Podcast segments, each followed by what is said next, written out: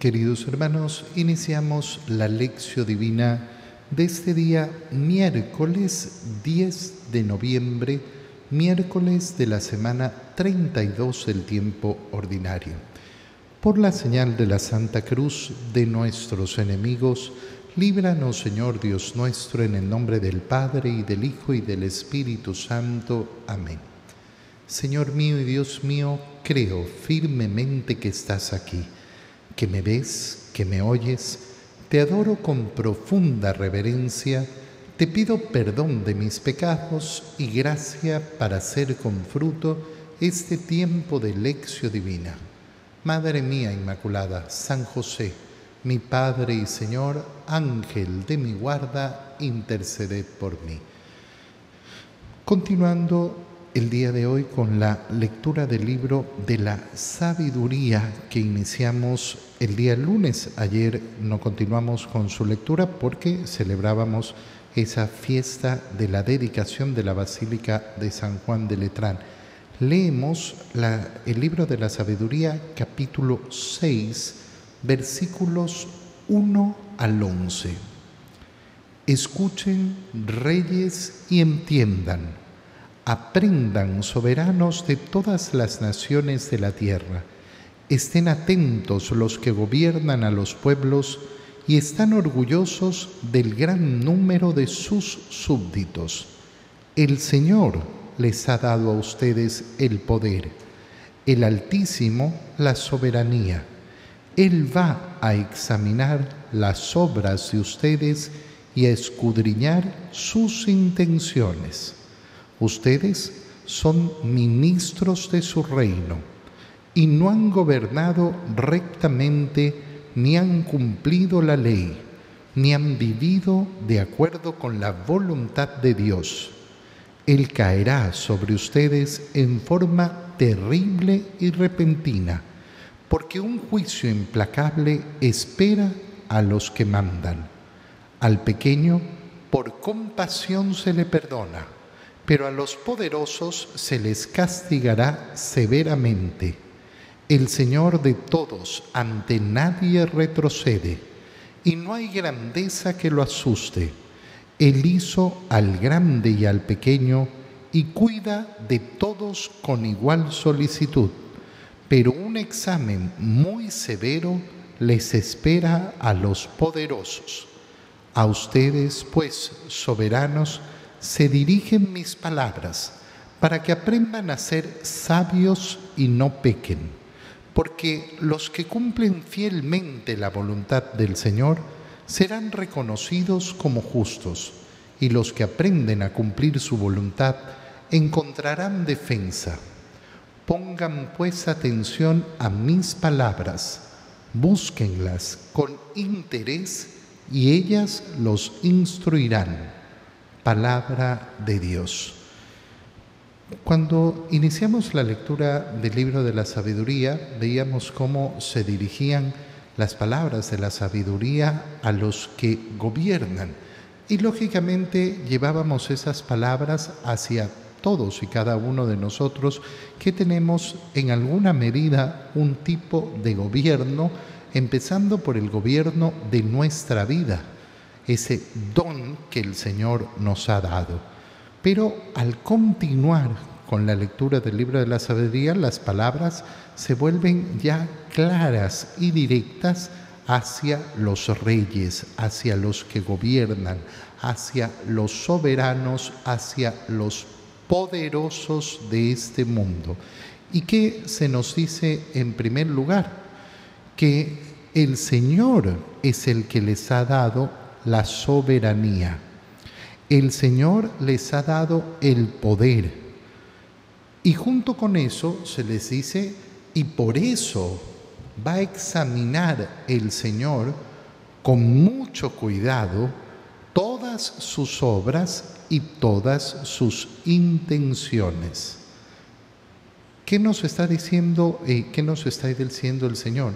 Bueno, son varias, varias cosas importantísimas. La primera, es justo que haya un gobierno, que hayan personas que gobiernan. Sí, sí. Hay que tener mucho cuidado delante de la desilusión política que puede ser muy profunda, la desilusión hacia los gobernantes que puede producir en nuestro corazón tanto desaliento, tanta rabia también, tanta irritación, tanta indignación, que se nos cuele la idea de que estaríamos mejor si no hubiera gobiernos en el mundo son estas ideas que se lanzan así, ¿no? Al estilo hippie. Ah, no, que no hayan países, que no hayan banderas, que no hayan gobiernos, que no haya... Se dice muy fácil, pero no se piensa, eh, no se piensa verdaderamente en la conformación del ser humano. El ser humano en todas sus organizaciones tiene gobiernos.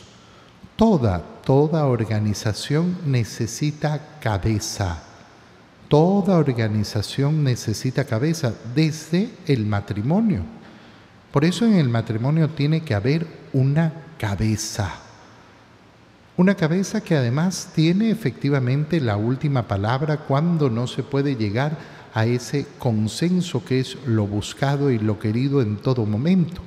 A veces es tan profundo el daño intelectual que se ha producido en las personas, que yo cuando pregunto en el curso prematrimonial, bueno, el matrimonio tiene que ser democrático, ¿verdad? Uy, sí, claro, sí, sí, tiene que... ¿Y cómo? ¿Cómo va a ser democrático? Y hay muchas personas que ni siquiera logran darse cuenta de la profundidad. No, no, es que siempre tiene que todo, ¿cómo, cómo vamos a hacer? ¿Cómo vamos a hacer? Democracia significa cada uno un voto. Y entonces delante de una decisión en la cual no nos podemos poner de acuerdo, bueno, votemos. Y uno vota que sí, el otro vota que no. ¿Cómo, cómo funciona una democracia en ese sentido? De ahí siempre escuchamos a los hijos, ¿no? Decir, ay, pero no nos preguntaron, no, no hemos votado, votemos. Y claro, unos papás razonables lo que le dicen a sus hijos es aquí no, aquí no hay democracia. Aquí no, no, no es lo que votan los hijos, lo que vota la mayoría. Aquí es lo que deciden los papás. Eso no significa, lógicamente, el machismo de aquí mando yo. No, no, no estamos hablando de esa tontería, de ninguna manera. El matrimonio tiene que encontrar siempre esos consensos, pero vamos a necesitar en muchas ocasiones esa última palabra cuando no se puede llegar. Lo mismo en cualquier empresa.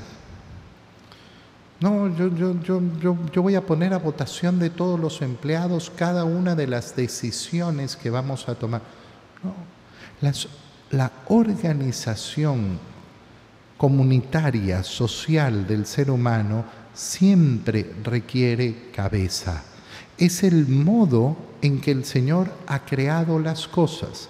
Entonces cuando una persona comienza a decir, no, que no hayan gobiernos, que la anarquía, cada uno se gobierna a sí mismo. Cada uno se gobierna a sí mismo, lo hemos dicho desde el inicio de la lectura del libro de la sabiduría. Cada uno de nosotros tiene gobierno sobre nosotros mismos y también tiene gobierno sobre sus propiedades y tiene gobierno sobre una mm, gran cantidad de cosas por las cuales tenemos que dar respuestas al Señor. Pero en organización social siempre va a tener que haber una cabeza. Esto nos lleva a una segunda idea importantísima si el Señor le ha entregado a los poderosos, a los, eh, a los gobernantes ese poder, entonces nosotros tenemos obligación de rezar por los gobernantes. La iglesia lo hace todos los días. Todos los días rezamos por los gobernantes. Esto es una de las primeras apologías del cristianismo.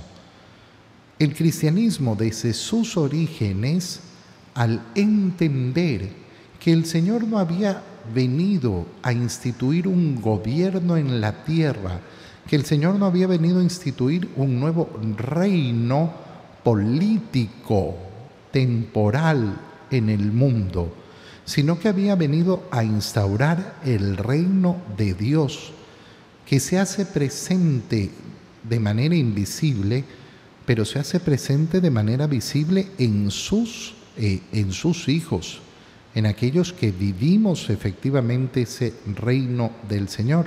Pero no se produjo una revolución política, no se produjo un cambio de gobernantes, no. Y el cristianismo entendió desde el inicio cómo tenía que respetar a la autoridad y sobre todo rezar por ellos. Cuando digo una de las primeras apologías cristianas, apología significa defensa, defensa de la fe.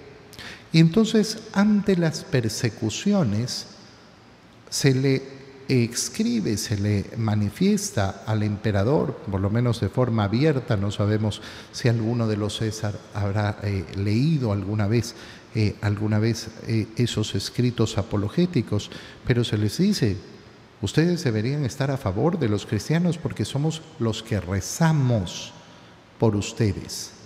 Tenemos obligación cristiana de rezar por los gobernantes. Una persona, por ejemplo, que se deja embullir en, eh, en las contrariedades políticas y se olvida de rezar por el gobernante, porque no, a mí no me gusta este, yo no estoy a favor de este. Está muy bien que no estés a favor, está muy bien que no te gusta, pero sigue siendo el presidente, sigue siendo el alcalde, sigue siendo... Hay que rezar por ellos. Hay que rezar por ellos. Pedirle al Señor muchas gracias por ellos. Después continúa el libro de la sabiduría diciéndonos, ustedes son ministros del reino de Dios. No son, no son propietarios de algo suyo, son ministros. ¿Qué significa la palabra ministro? Administrador. Administrador, no propietario. Pero no han gobernado rectamente, no han cumplido la ley, no han vivido de acuerdo a la voluntad de Dios y sobre ustedes caerá de forma terrible y repentina el juicio implacable de Dios. Al pequeño, al pequeño se le va a perdonar por compasión, pero al poderoso, al poderoso se lo va a castigar severamente. ¿Esto a qué nos lleva? Nos lleva a dos ideas que me parecen sumamente importantes. La primera, darnos cuenta que el juicio, el juicio hacia los poderosos, hacia los políticas, a, los políticos, a los grandes, eh, no recae sobre mí. Cuando yo siento esa indignación, cuando siento ese desaliento, que es lógico, es lógico, no puede ser de otra manera. Cuando yo veo el actuar de, los, eh, de muchos políticos, eh, tengo que indignarme, tengo que indignarme, pero también tengo que recordar, pobrecitos, pobrecitos, qué duro va a ser el juicio de Dios contra ellos.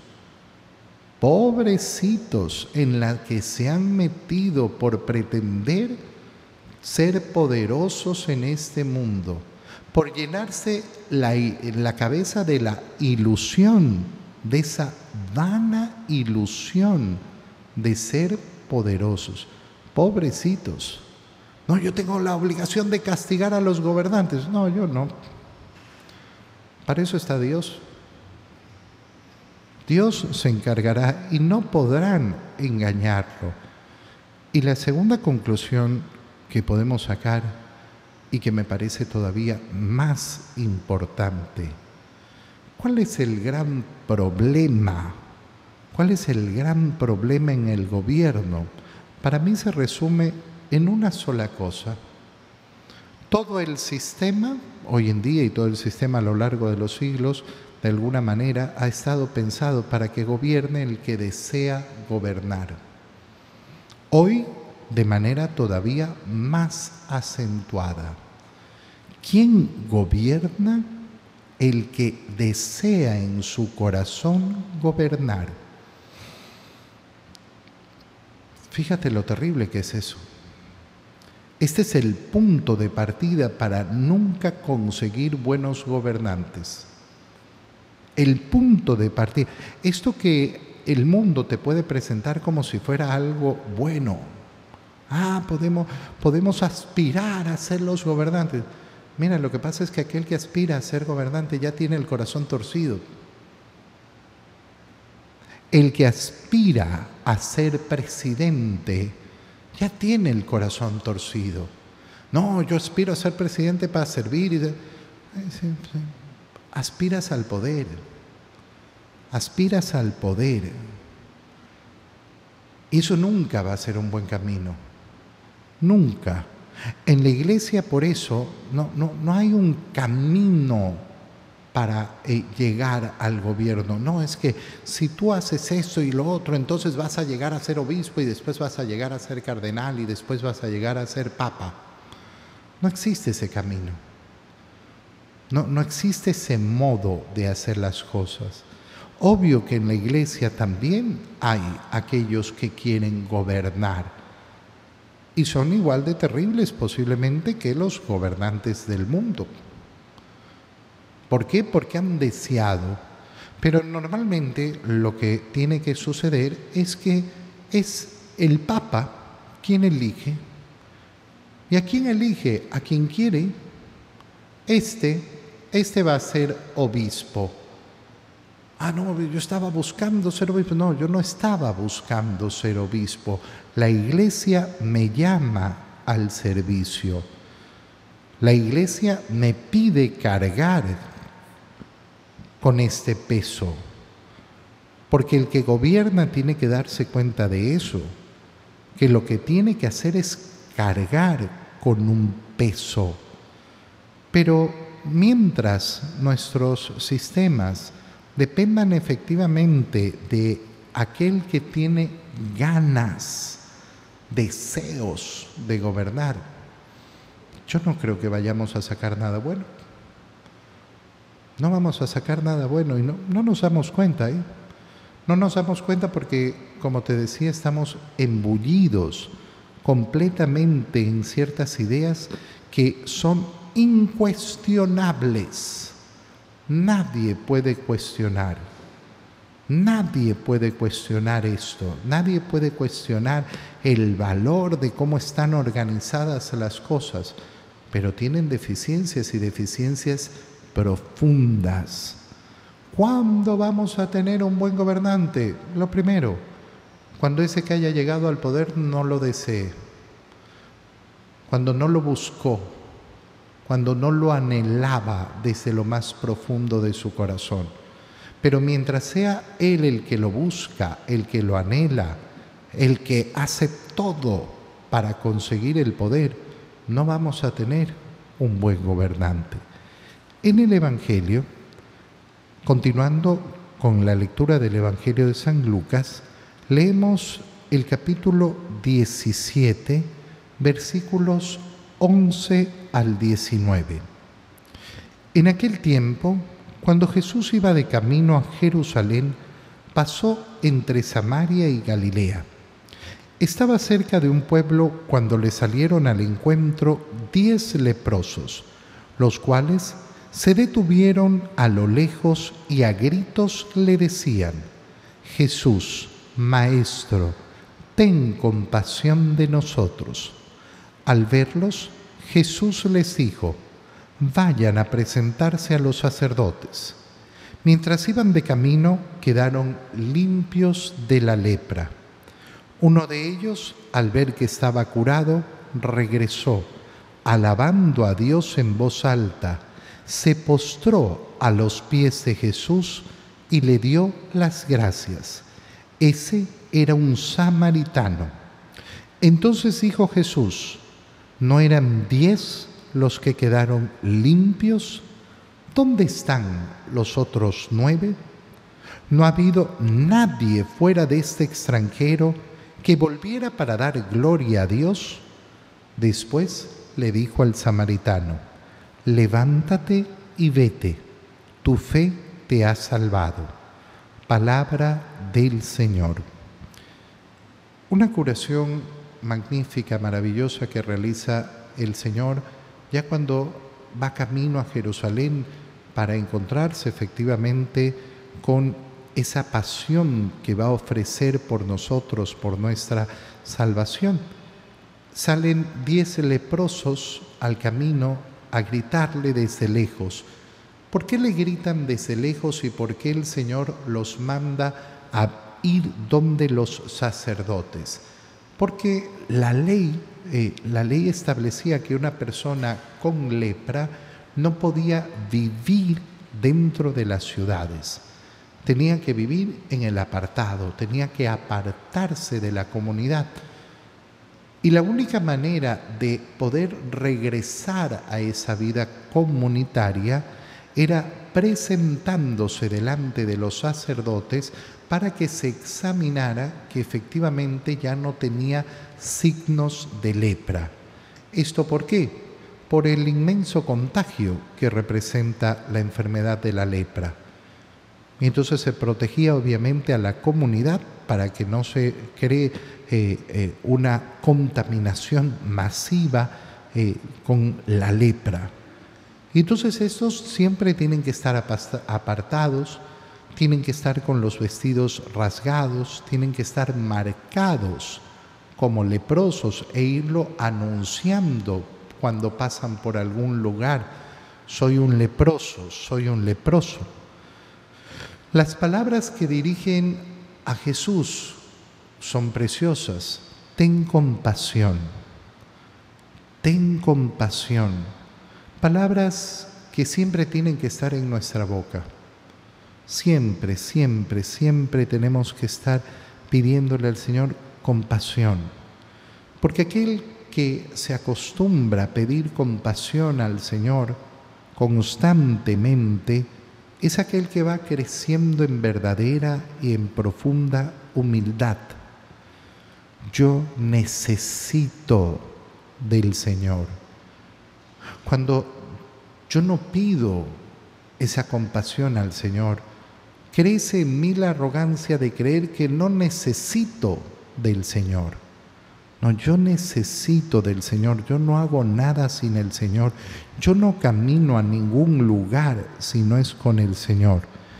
El Señor no hace ningún gesto para curarlos, no se acerca a ellos como en otras ocasiones, no les pone la mano encima como a otros leprosos. Simplemente les dice, vayan a presentarse al sacerdote. Los diez creen en su palabra, porque eso es lo que basta, creer en la palabra del Señor. Yo no necesito nada más que la palabra del Señor. No necesito más. El Señor me lo ha dicho, yo lo hago. Y en el camino ven que han quedado curados. Han quedado curados los diez, pero solo uno, y nos especifica eh, el Evangelio, un samaritano, es decir, uno que no pertenece al pueblo hebreo, uno que no es descendiente de Abraham, uno que no es judío, sino un samaritano. Vuelve inmediatamente. Claro, ¿cuál es la situación que se está produciendo. Voy camino hacia donde me ha mandado el Señor.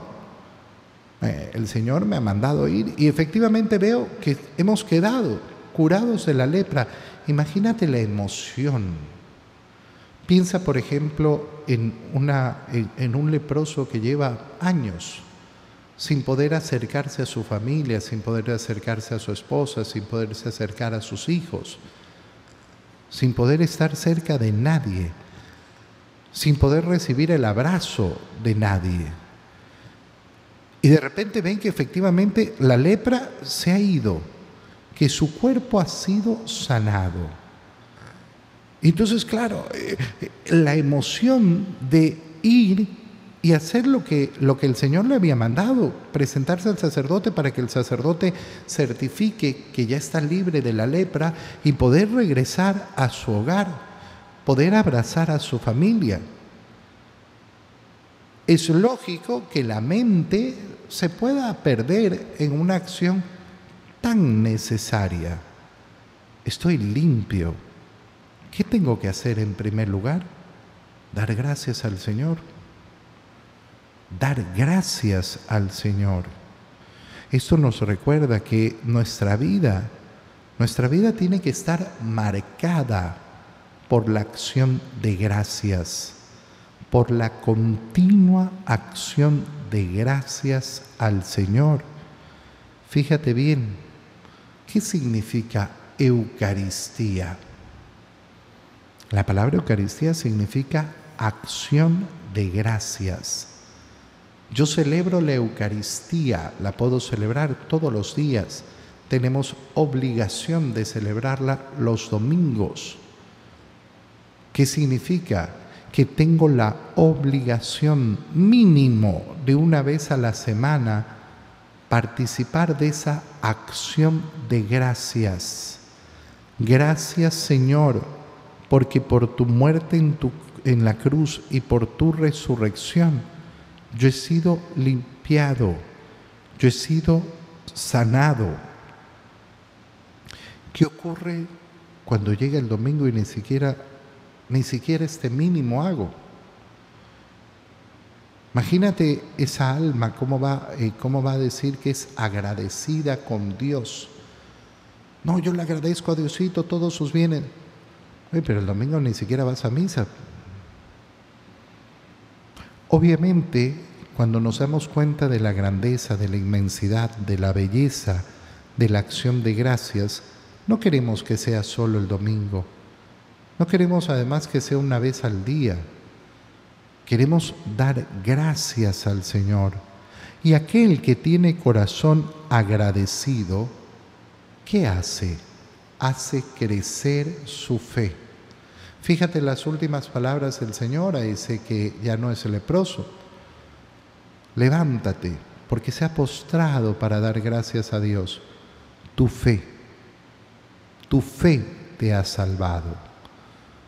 Esa fe que ha crecido efectivamente por tener un corazón agradecido. Señor, dame ese agradecimiento a mi corazón. Dame efectivamente el deseo de postrarme y darte gracias hoy y siempre. Te doy gracias, Dios mío, por los buenos propósitos, afectos e inspiraciones que me has comunicado en este tiempo de lección divina. Te pido ayuda para ponerlos por obra. Madre mía Inmaculada, San José, mi Padre y Señor, Ángel de mi guarda, interceded por mí. María, Madre de la Iglesia, ruega por nosotros. Queridos hermanos, que tengan todos un feliz día.